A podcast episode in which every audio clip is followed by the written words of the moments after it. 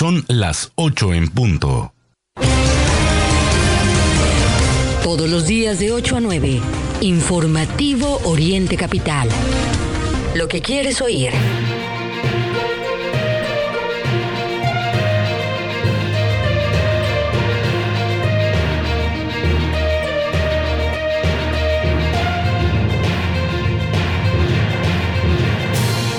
Hola, ¿qué tal? Hoy es miércoles 17 de agosto. Bienvenidos a este su informativo. La información esencial en el Estado de México, en el país y en el mundo. Lo invitamos a que interactúe con nosotros en vivo aquí en arroba Oriente Capital. El hashtag en Twitter, por supuesto, es informativo.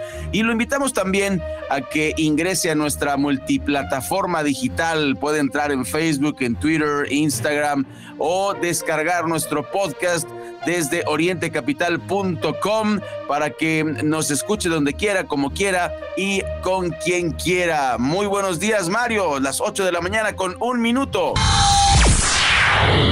¿Qué tal, Ray? Muy buenos días. Iniciamos esta emisión del informativo Oriente Capital en este miércoles ya 17 de agosto de 2022. Por supuesto, muy contentos de saludarles a través de los micrófonos de Oriente Capital, invitándolos para que se queden con nosotros a lo largo de los siguientes 60 minutos. Hay muchos temas importantes que compartir con todos ustedes en esta mitad de semana. Así es que, pues, Ray, auditorio, arrancamos con la información. Son las 8 de la mañana con dos minutos y este es el resumen informativo. Fíjense, el ISEMIN ya tiene nuevo director. Se deslava cerro en Tultitlán. Construirán centro de apoyo a las mujeres en Los Reyes La Paz. Ejidatarios continúan paro de la obra de la vialidad Tonanitla. Advierten que se mantendrá su protesta hasta que las autoridades federales cumplan sus peticiones. Van 14 periodistas asesinados en México en 2022. Este año podría convertirse en el más violento para el ejercicio periodístico. Y hayan cuerpo del periodista Juan Arjón López en San Luis Río Colorado, Sonora. Las autoridades de Zaporozhye denuncian que Ucrania ataca puntos débiles de la central nuclear de forma deliberada.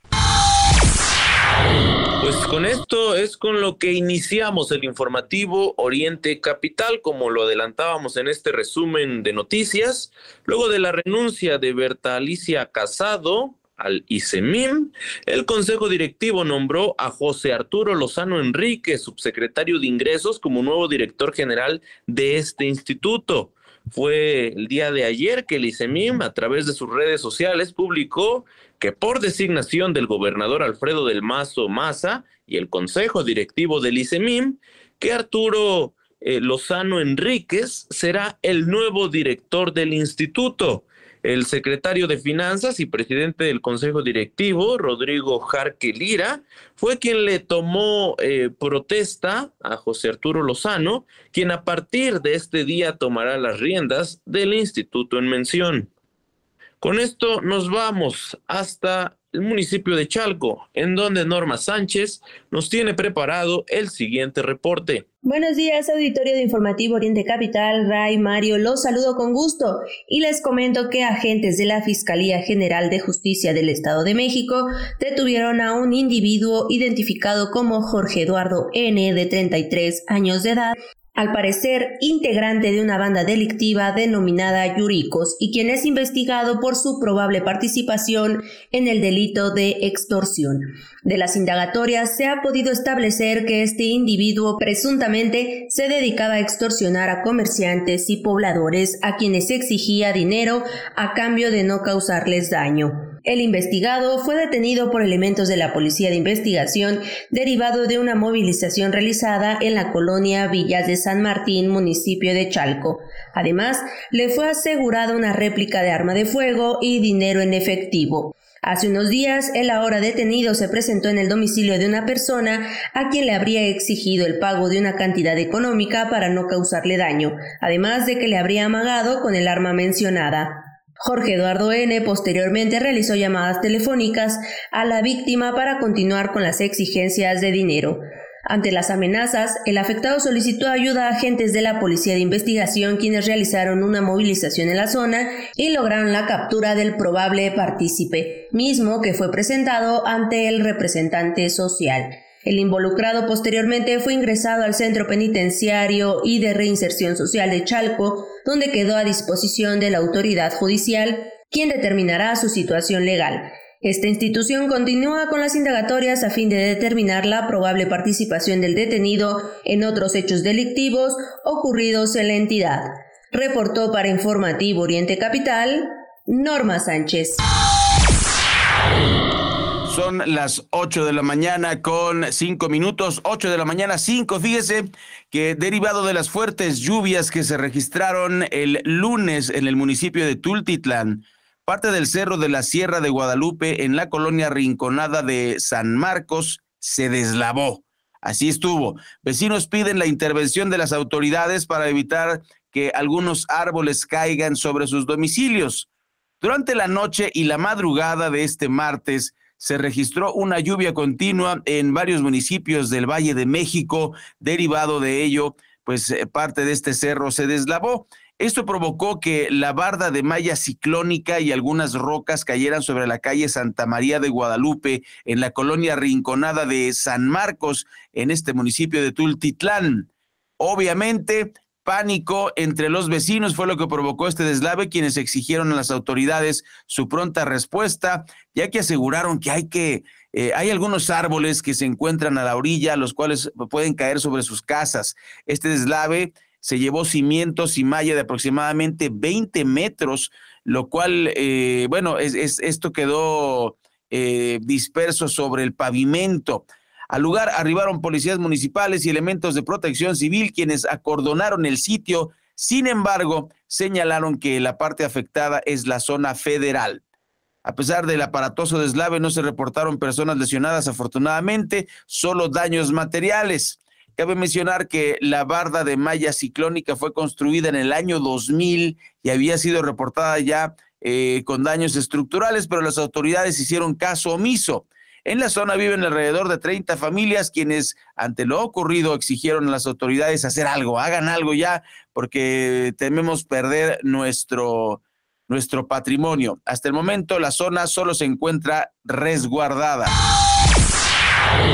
En más información, el gobernador Alfredo del Mazo Maza anunció que en los próximos meses se construirá en el municipio de Los Reyes La Paz uno de los dos centros de apoyo para mujeres que habrá en la entidad mexiquense. Lo anterior se divulgó ante más de dos mil amas de casa, a las cuales aseguró que hay un proyecto muy importante que es esta la ciudad de las mujeres.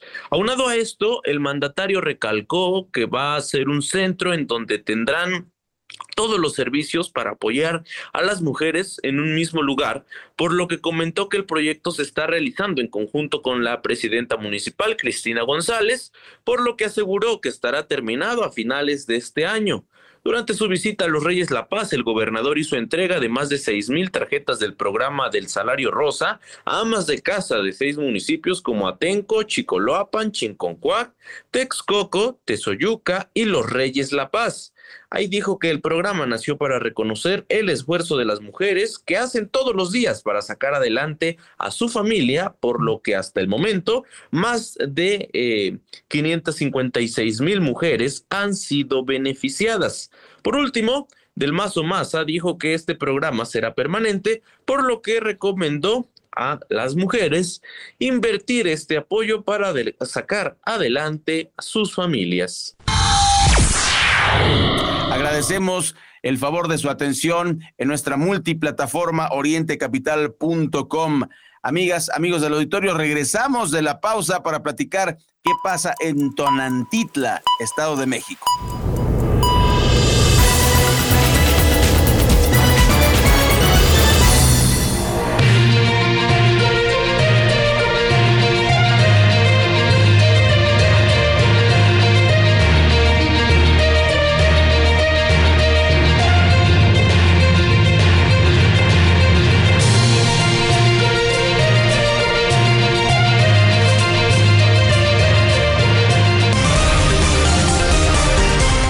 Noticia en el Oriente Mexiquense, lo que quieres oír. Regresamos a Informativo Oriente Capital.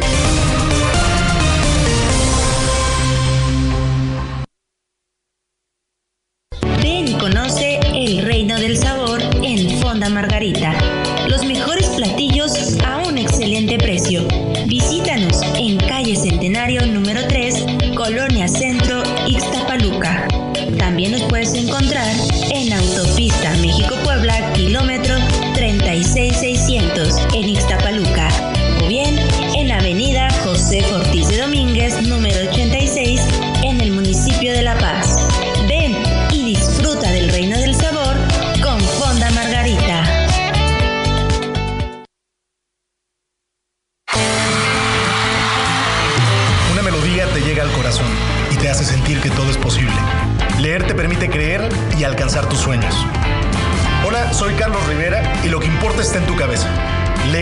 20 minutos al día. CIRT, Radio y Televisión Mexicanas. Consejo de la Comunicación, voz de las empresas.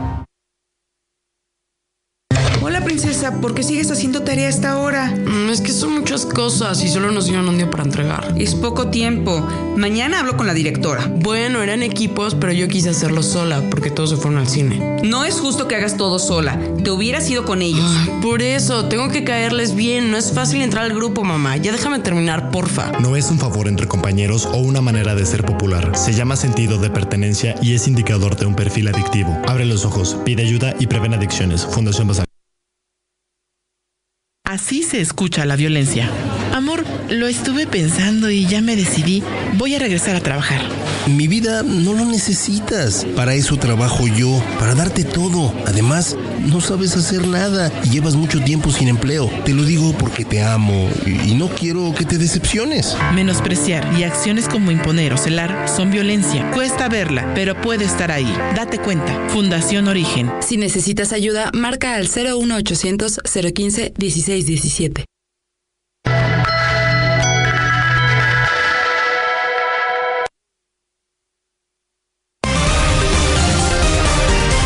Recuerda que puedes seguir esta transmisión en streaming en vivo a través de internet. Arroba Oriente Capital. Lo que quieres oír y ver.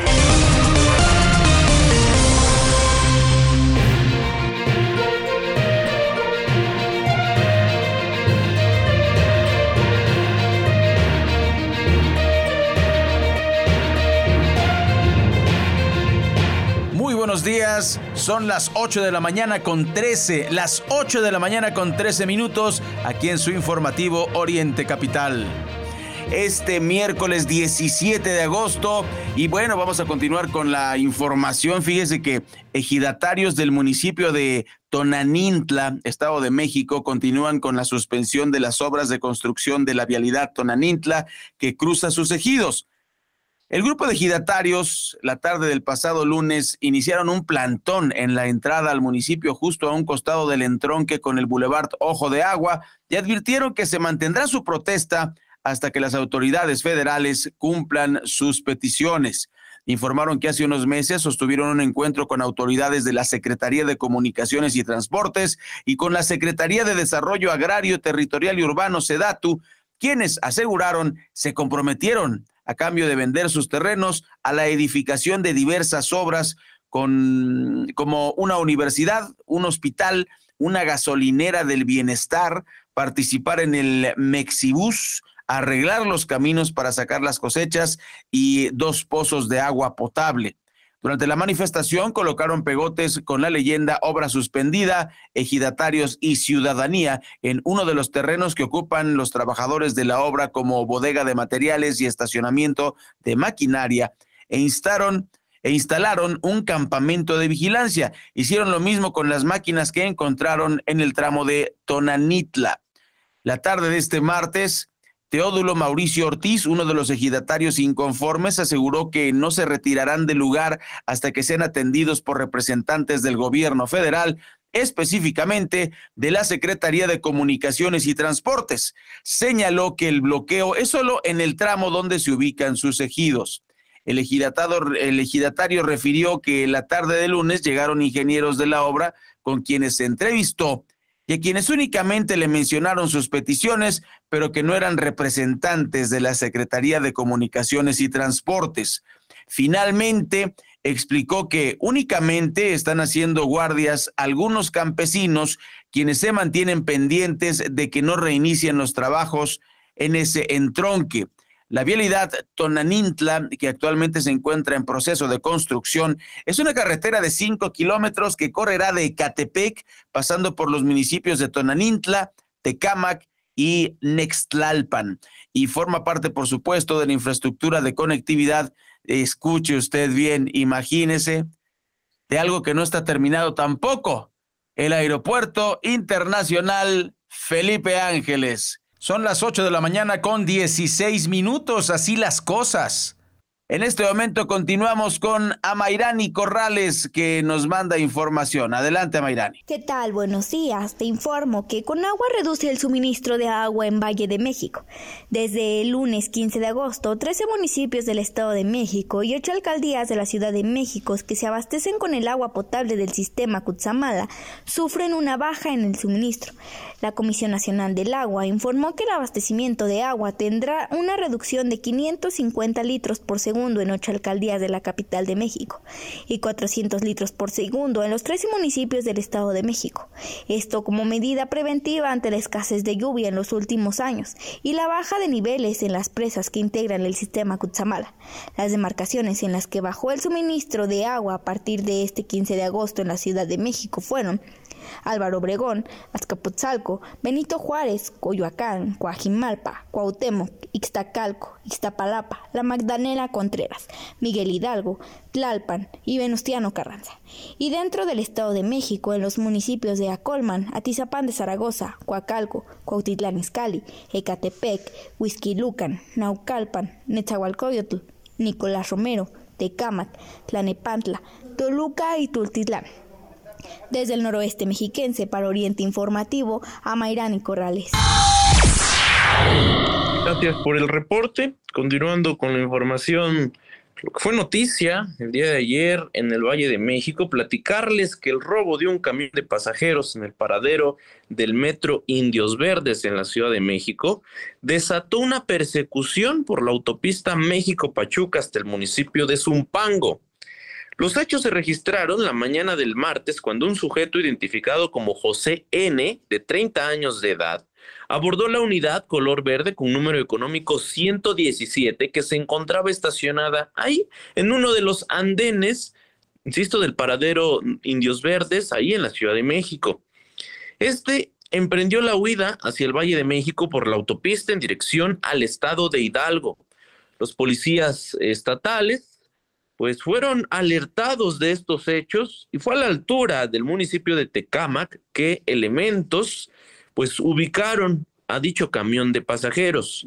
Se informó que los elementos le marcaron el alto al conductor, esto a la altura de la colonia San Jerónimo, y bueno, pues eh, el presunto asaltante ignoró el alto y se inició así una persecución que se prolongó sobre la avenida Bicentenario y en el fraccionamiento Jardines Magnolias 3 del municipio de Zumpango, donde lograron que detuviera la marcha. El sujeto finalmente fue detenido y presentado ante la Fiscalía General de Justicia del Estado de México con sede en Tecámac para determinar su situación jurídica. En este momento continuamos con la información y fíjense, esto ya es información amable eh, y es la otra cara de la tecnología. Por un lado, no hay que invertirle tanto tiempo, de acuerdo con la Asociación Mexicana de Internet, los mexicanos nos pasamos, escuche bien, 8.5 horas pegados a los teléfonos celulares. De hecho, estamos conectados a Internet. De cada 10 mexicanos, 7 estamos conectados por teléfono celular. Y bueno, pasamos 8.5 eh, horas. ¿Por qué lo digo? Porque también hay un lado amable de la tecnología. Fíjese que Fernando Alexander Caballero Romero, estudiante del tercer semestre de la Facultad de Derecho de la Universidad Autónoma del Estado de México, desarrolló un mapa virtual de casos de viruela del mono en el cual se pueden consultar y contabilizar los casos activos a nivel mundial. Con la ayuda de la herramienta My Maps de Google, el universitario busca mantener informada a la población sobre el estatus y el avance de esta enfermedad, tal como lo hizo en 2020 cuando creó un registro similar para los casos activos de COVID-19, el cual tuvo un alcance de más de 200 millones de visitas. Para el seguimiento de los casos de viruela del mono, alimenta su mapa interactivo desde que comenzó el aumento de casos con datos de fuentes oficiales. Los datos que pueden ser visualizados comprenden contagios de todas partes del mundo e incluso de municipios o localidades pequeñas. Añadió que estos recursos digitales no solo se pueden desarrollar para abordar problemas de salud, sino que incluso se pueden aplicar para resolver otros temas sociales como la inseguridad a nivel local. Aunque el programa de licenciatura en Derecho en el que está suscrito eh, Caballero Romero no tiene relación con los temas de salud, el universitario explicó que su intención es contribuir a contar con una sociedad mejor informada. Todos los días el mapa es actualizado con datos oficiales y además indicó que con estas herramientas además de beneficiar a una gran cantidad de personas, busca demostrar que los jóvenes tienen los conocimientos necesarios para ayudar a resolver el problema de del entorno en que, en que viven. Muy interesante porque no es el ingeniero en informática, eh, sino es un, un estudiante de derecho, pero que le entiende muy bien a esto de las redes sociales. Así que muy bien, hay que, hay que usar la tecnología para nuestro beneficio y no nada más para ver gatitos que nos hacen reír en Internet. Así es, Ray. Y pues ahora vamos a los temas políticos viene ya el proceso tan anunciado, proceso electoral rumbo a la gubernatura del Estado de México, proceso que se estará realizando el próximo año y bueno, pues las cosas se siguen moviendo en los diferentes partidos políticos. Platicarles que Enrique Vargas del Villar, coordinador de la fracción parlamentaria del PAN, afirmó que en las próximas elecciones no se van a dejar y aseguró que Acción Nacional va a defender al INE y la democracia. Entrevistado en la conferencia que realizaron miembros del Comité Nacional del PAN en la gira nacional de consulta 2022, dejó en claro de manera categórica que Acción Nacional va a defender las elecciones. Hizo críticas, por cierto, a la organización de la elección de Morena. Dijo que ahora parece que en 10 estados la van a echar para atrás. Sobre la alianza dijo que el presidente Marco Cortés anunció que están listos en el Estado de México con base a números y estudios que hizo el Comité Ejecutivo Nacional de ese partido. Aclaró además que primero eh, se van a se va a ver qué es lo que quiere el Estado de México, pues se necesita saber que se quiere y necesita. Insistió que se están jugando el futuro de México en el Estado de México y eh, todos los órganos nacionales e internacionales estarán vigilando la elección.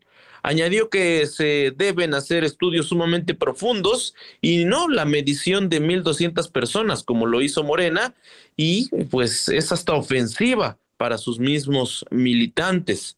Finalmente dijo que será el jefe nacional del PAN, Marco Cortés, a quien le toca informar, a informar cuál es el proceso y procedimiento y por supuesto las pláticas que se estarán llevando la próxima semana.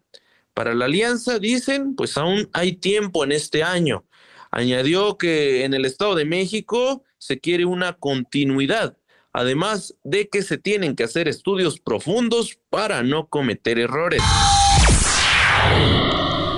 Y continuando con la información electoral, ya se lo hemos advertido, eh, tendremos mucha información de aquí en adelante y obviamente en 2023 esto se va a poner de locura. Eh, fíjese que mm, Delfina Gómez acaba de declarar que pues, con esto del proceso de entrega-recepción, ¿qué cree?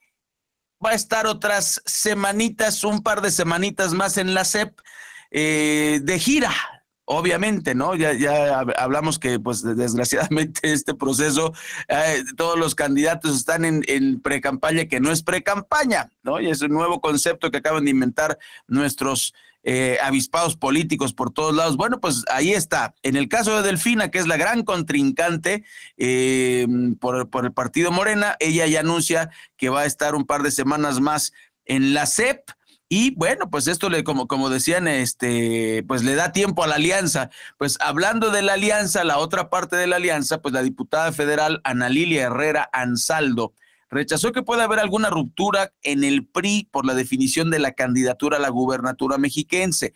Negó que exista una rebelión en esa fuerza política y se declaró lista para competir. También aseguró que de no ser la candidata del PRI para la elección del siguiente año, apoyará a quien quede como abanderado o abanderada, como espera que la respalden a ella si es la elegida. Durante una entrevista posterior a los foros universitarios rumbo a la Ley General de Juventud realizados en el Instituto Universitario del Estado de México, advirtió la necesidad de hacer un frente común para enfrentar una elección de Estado y que los partidos elijan a la persona más competitiva.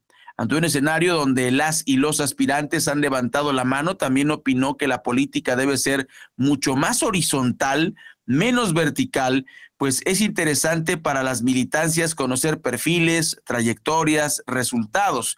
Se declaró una diputada aliancista que todos los días predica la unidad, pues esta sostuvo, hará la fuerza para enfrentar la elección del Estado que viene y confirmó que los partidos, y perdón, y confió en que los partidos elijan a quien resulte más competitivo, pero la decisión sobre una coalición será de las fuerzas políticas. Ana Lilia dijo que para los partidos será muy interesante tomar una decisión para que la alianza la encabece la persona más competitiva. Refirió que agradeció a quienes colaron, colocaron los espectaculares a su favor y advirtió que ella es una persona de resultados electorales y en sus cargos. Herrera impulsa una propuesta de ley para la juventud por lo cual acudió este martes al Instituto Universitario del Estado de México a recabar propuestas. Ahí pidió a la comunidad estudiantil hacer valor su peso poblacional y advirtió que están en el apetito de todos los partidos, sobre todo del que encabeza el gobierno federal planteó que así como las mujeres tienen cuotas de género, la juventud también las debe tener para que estén en la toma de decisiones y los partidos estén obligados a postularlos porque representan, escuche bien, el 30%.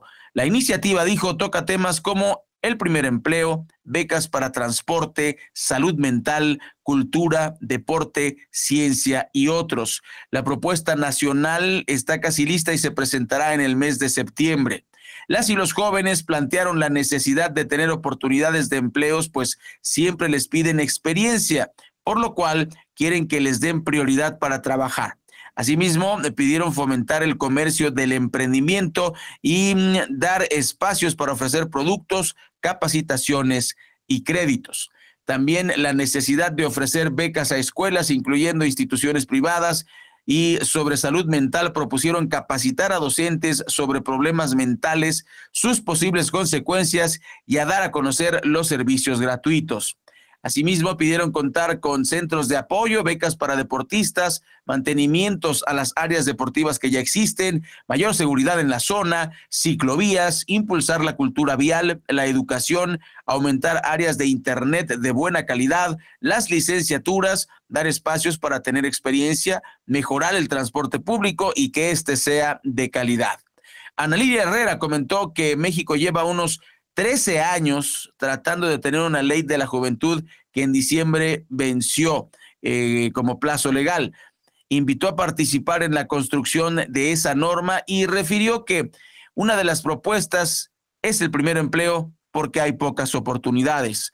Advirtió la necesidad de apostar a la educación dual con teoría y práctica, incentivos a empresas para contratar a jóvenes y regular la figura de becarios. Las políticas actuales, sostuvo, buscan clientes electorales, por lo cual señaló la necesidad de plantear soluciones en cuestiones como vialidad, invertir más en salud mental, fortalecer instituciones educativas e invertir en el deporte. Ya que hablamos de los distintos aspirantes al gobierno del Estado de México, pues también está la otra cara de la moneda. El otro punto, Delfina Gómez Álvarez.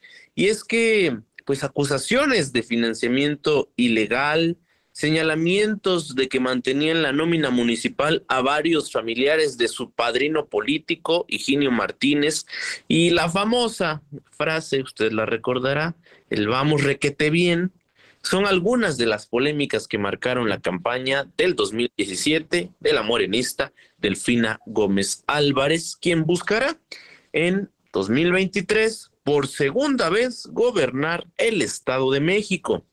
Luego de darse a conocer que Gómez Álvarez será la candidata de Morena para contender por la gubernatura de la entidad mexiquense en el próximo año, usuarios de redes sociales revivieron señalamientos y acusaciones contra la ex titular de la Secretaría de Educación Pública. Hay, por supuesto, estas acusaciones de corrupción después de que pues este discurso que trae Morena que este discurso que durante, durante tanto tiempo ha sostenido el presidente y bueno, caracterizar ahora a Delfina Gómez eh, por corrupción, pues ha sido una de las cosas que más le pesan a la morenista. En aquellos días pasaba, empezaba sobre la candidatura de Delfina, estas acusaciones de cuando fue alcaldesa de Texcoco, allá en el periodo del 2013 al 2015, que señalaban que mantenía en la nómina municipal a varios familiares de Higinio Martínez, señalado como su padrino político y quien la sucedió en el cargo hacia el año 2015. Tras los señalamientos de posible corrupción y la decisión del Instituto Nacional Electoral y el Tribunal Electoral de establecer sanciones y multas a Morena, esto por el cobro de los famosos diezmos que sumaban 13 millones de pesos y que les habían sido eh, quitados a trabajadores del ayuntamiento de Texcoco en 2015, cuando por cierto ella era candidata a, diputado a diputada federal. La ex titular de la SEP, Delfina Gómez, se deslindó de los hechos al señalar que jamás haría una cosa así. Ya en el tramo electoral, cuando Delfina Gómez aspiraba por primera vez a gobernar la entidad mexiquense, durante un debate en abril del 2017 surgió la frase célebre de requete bien al decir que las encuestas le favorecían. Después de las elecciones de 2017, Delfina Gómez rechazó los resultados del PREP, quedaban como ganador Alfredo del Mazo Maza del PRI y en su discurso volvió a recurrir a la frase. Bueno, pues antes de irnos a la pausa, amigas y amigos del auditorio del informativo Oriente Capital, les platicamos que una fuerte lluvia provocó la caída del plafón exterior de la entrada del Hospital General número 200 del Instituto Mexicano del Seguro Social, ubicado en el municipio de Tecámac, afortunadamente sin que se registraran personas lesionadas. Ante esta situación se cerró la entrada principal y se abrió la puerta de acceso a través de la sala de espera de urgencias a fin de garantizar la integridad de los pacientes, según informó la delegación Oriente del IMSS explicó que alrededor de las 7.20 de, de lunes 7.20 de la tarde de lunes se registró una fuerte lluvia que provocó la acumulación de agua que generó el desprendimiento del plafón, por lo que en coordinación con autoridades de protección civil y bomberos de Tecámac retiraron el escombro de la puerta principal para restaurar su operatividad. Según los primeros reportes, una fractura en la estructura pudo originar que el espacio se llenara de agua y el peso lo venciera, desprendiéndose en un 90%, por lo que apoyados con un camión escalera se llevaron a cabo las labores para retirar los restos de este plafón y evitar mayor riesgo para los trabajadores y personas que acuden a este nosocomio.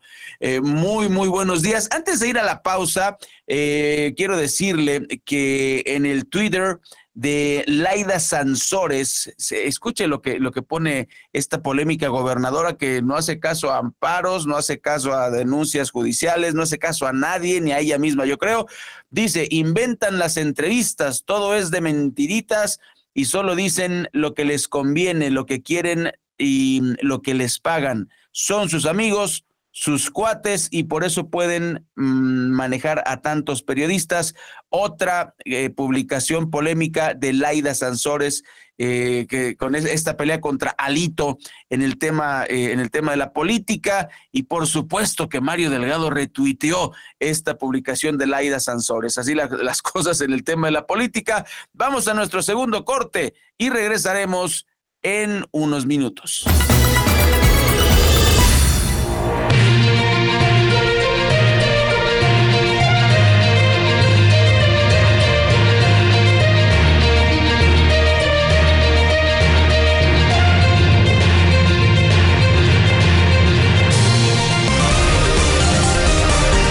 Lo que es noticia en el Oriente Mexiquense, lo que quieres oír.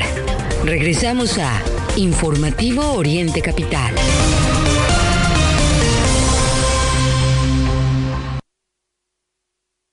Que en el supermercado guardes la distancia, se agradece. Que en lugares cerrados uses cubrebocas y lo uses bien, se agradece. Que ante la presencia de síntomas te aísles y consultes a tu médico, se agradece. Que te cuides y te preocupes por los demás, siempre será motivo para agradecerte. A todos ustedes, gracias. Unidos somos uno, un solo México. Seguro la conoces. Te dice las palabras correctas cuando las necesitas. En momentos difíciles nos ha orientado y reunido. Diario te emociona con alguna canción y siempre te dirá la verdad. Exacto, es la radio. 100 años con nosotros. CIRT, Cámara Nacional de la Industria de Radio y Televisión. Ven y conoce el reino del sabor en Fonda Margarita.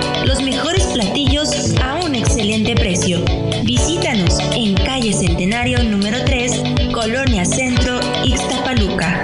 También nos puedes encontrar en Autopista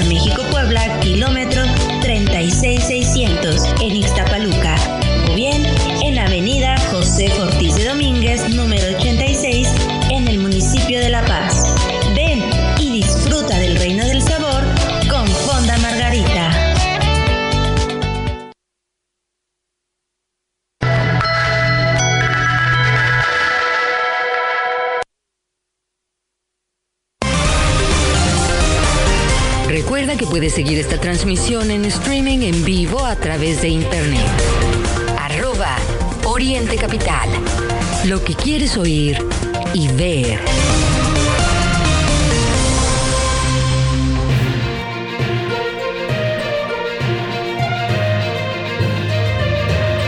Escucha usted el informativo de Oriente Capital y continuamos con la información. Fíjese, el cuerpo del periodista Juan Arjón López, reportado como desaparecido desde el 9 de agosto, fue localizado en el Valle Agrícola cercano al municipio fronterizo de San Luis Río Colorado, al noroeste de Sonora. Periodistas, locutores y reporteros de San Luis Río Colorado precisamente denunciaron el fin de semana a través de sus redes sociales la, desaparición de su colega Juan Arjón López, quien realizaba transmisiones a través de la fanpage de Facebook ¿A qué le temes? en el cual dejó de publicar el 2 de agosto y de acuerdo con la Fiscalía de Sonora se perdió contacto con él desde este 9 de agosto. Sigue siendo un peligro ser periodista, Mario, amigas y amigos del auditorio.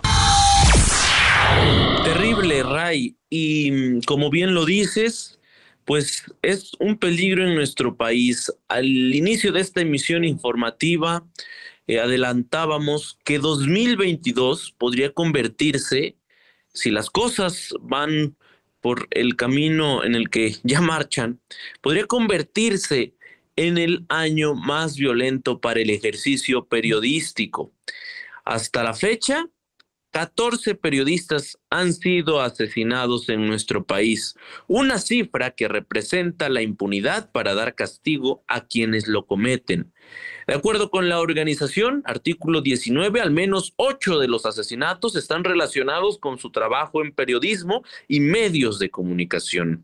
Aquí, en Informativo Oriente Capital, hacemos un recuento sobre cada uno de los asesinados.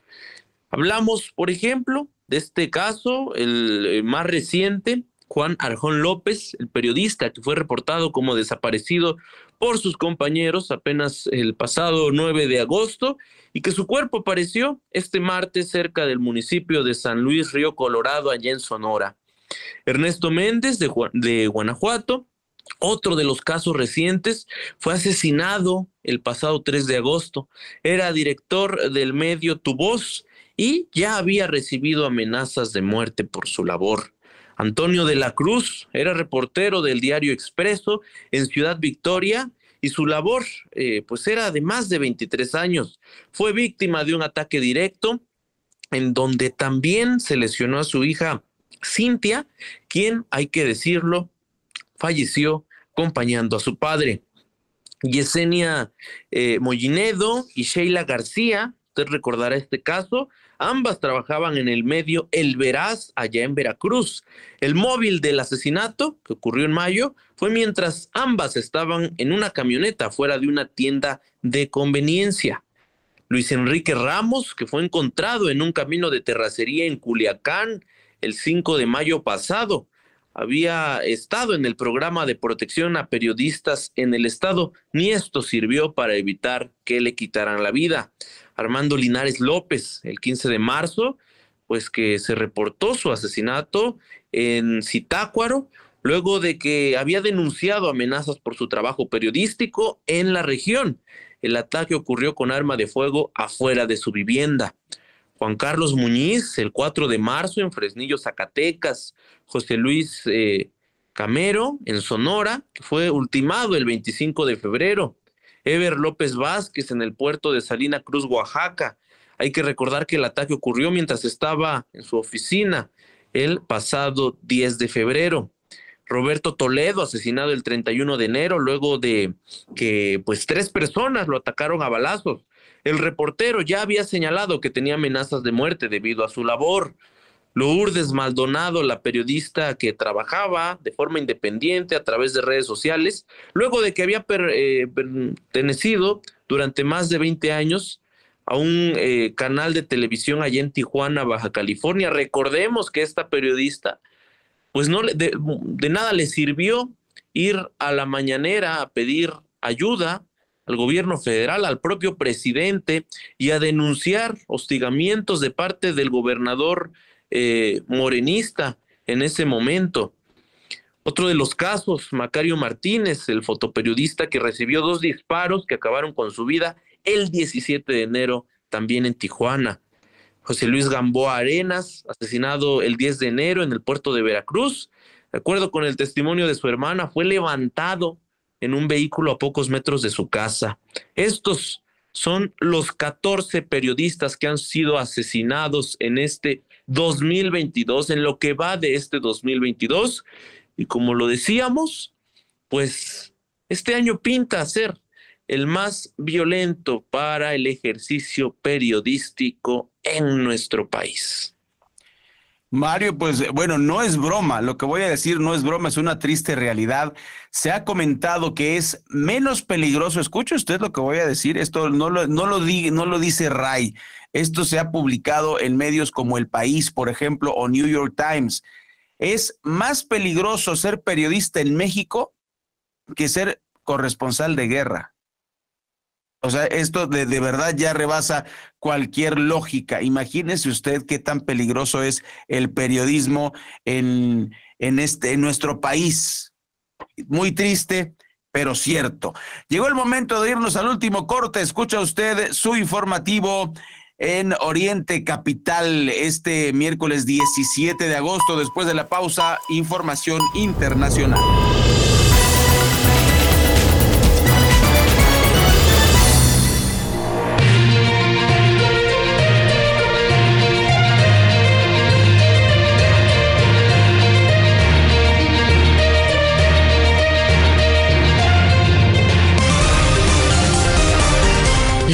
Noticia en el Oriente Mexiquense, lo que quieres oír.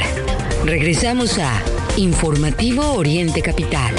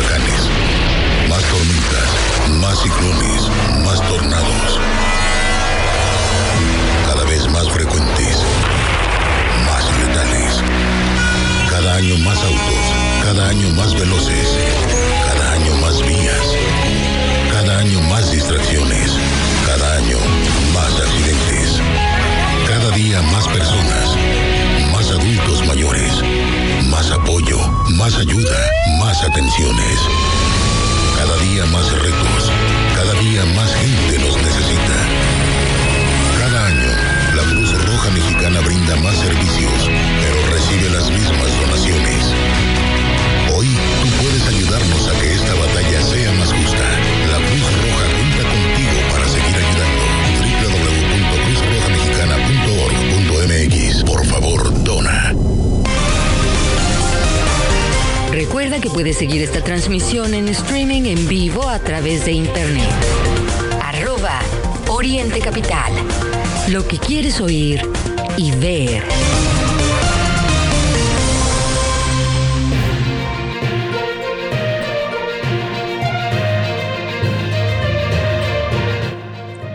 Continuamos a través de Informativo Oriente Capital, agradeciendo por supuesto el favor de su compañía en esta mañana. Recordarles que tenemos formas de contacto a través de las cuales ustedes nos pueden escribir.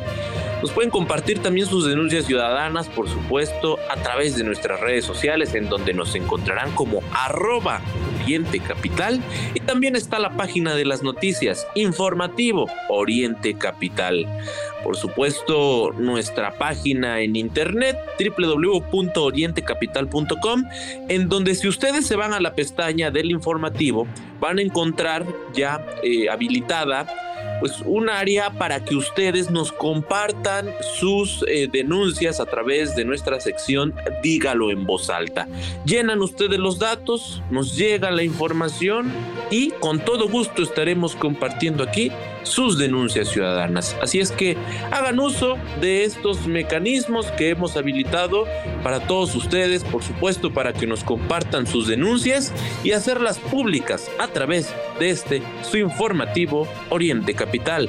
Ahora sí, en este último bloque con la información, nos vamos ahora a los temas internacionales pues en esta lamentable guerra que está ocurriendo en Ucrania, fíjense que militares ucranianos lanzan ataques contra puntos débiles en la central nuclear de Zaporozhye, incluido el sistema de enfriamiento, lo que podría causar una catástrofe peor que la de Chernóbil en 1986, denunció este martes el miembro del Consejo Principal de la Administración Militar Civil de la región homónima, Vladimir Rogov. En este sentido, el funcionario denunció que las Fuerzas Armadas de Ucrania están lanzando ataques deliberados contra el sistema de refrigeración, conscientes de que estas ofensivas pueden desatar procesos descontrolados. Asimismo, Rogov denunció que los soldados de Kiev también bombardean los contenedores con residuos de combustible nuclear, lo que podría traer consigo contaminación radioactiva. En el caso de que los proyectiles impactaran contra dichas instalaciones, de hecho, eh, mencionó que uno de esos proyectiles guiados cayó unos 10 metros de los depósitos con desechos, mientras que otros cayeron a 50 y 200 metros. Eh, en cuanto a los reactores de la central, el representante indicó que están protegidos de una forma muy segura. Asimismo, comentó que en teoría es posible suspender la central, aunque desde el punto de vista económico no sería conveniente porque resultaría muy costoso. Por otra parte, no se podría efectuar la evacuación de los residuos de combustible nuclear, aclaró. La situación en la central nuclear se viene agravando desde el pasado viernes, el 5 de agosto, cuando las autoridades de la ciudad de Energodar denunciaron varios ataques contra la planta que atribuyeron a las fuerzas ucranianas. El director de la eh, de la central, Rafael Grossi, declaró un día después que la institución estaba extremadamente preocupada por las acciones cerca de la central y advirtió que el riesgo de una posible catástrofe nuclear es muy real. No obstante, las fuerzas ucranianas volvieron a lanzar el pasado jueves varios ataques contra la planta nuclear.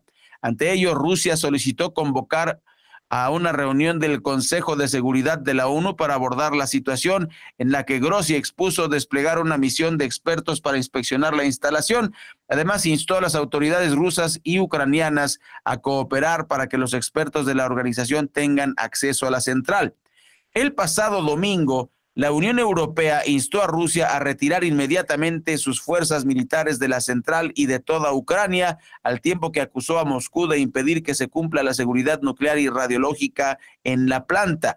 Por su parte, desde la Cancillería rusa desmintieron las alegaciones de Bruselas y reiteraron que los ataques contra la planta nuclear los llevan a cabo formaciones ucranianas bajo las órdenes de Kiev.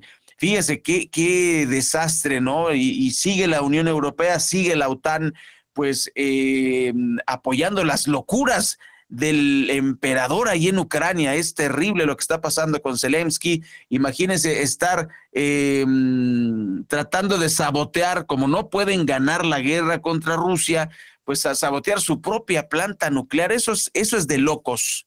Eso es de locos. Así está ocurriendo en, esta lamentable guerra que ha provocado la OTAN por querer ponerle misiles nucleares a Rusia. Bueno, así está esta crisis. Y vamos a cerrar nuestro informativo de este miércoles con los titulares de los diarios nacionales que nos va a compartir el periodista Miguel Cacique.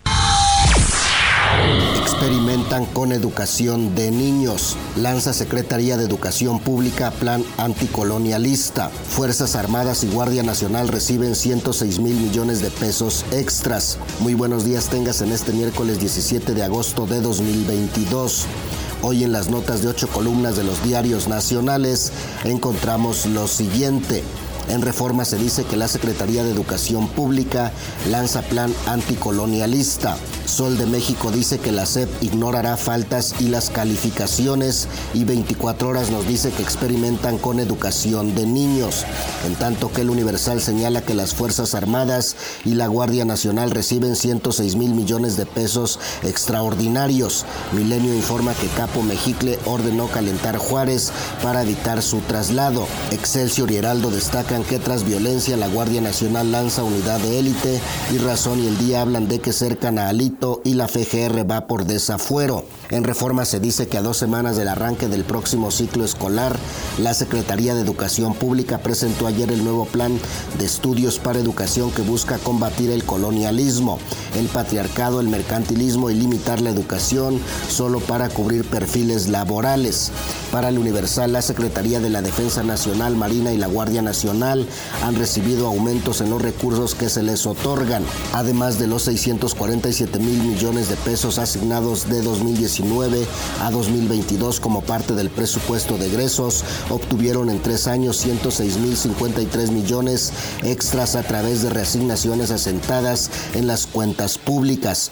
Y en Diario 24 Horas se dice que experimentan con educación de niños y es que de preescolar a secundaria dejarán de lado la calificación numérica como forma de medir el aprendizaje, pues el proceso de acreditación de los alumnos dependerá del juicio de los maestros, a quienes se les otorgará libertad de cátedra y podrán contextualizar los contenidos de acuerdo con la realidad social. La enseñanza se dividirá en 12 grados y 6 fases de aprendizaje.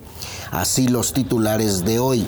Reforma, lanza CEP, plan anticolonialista.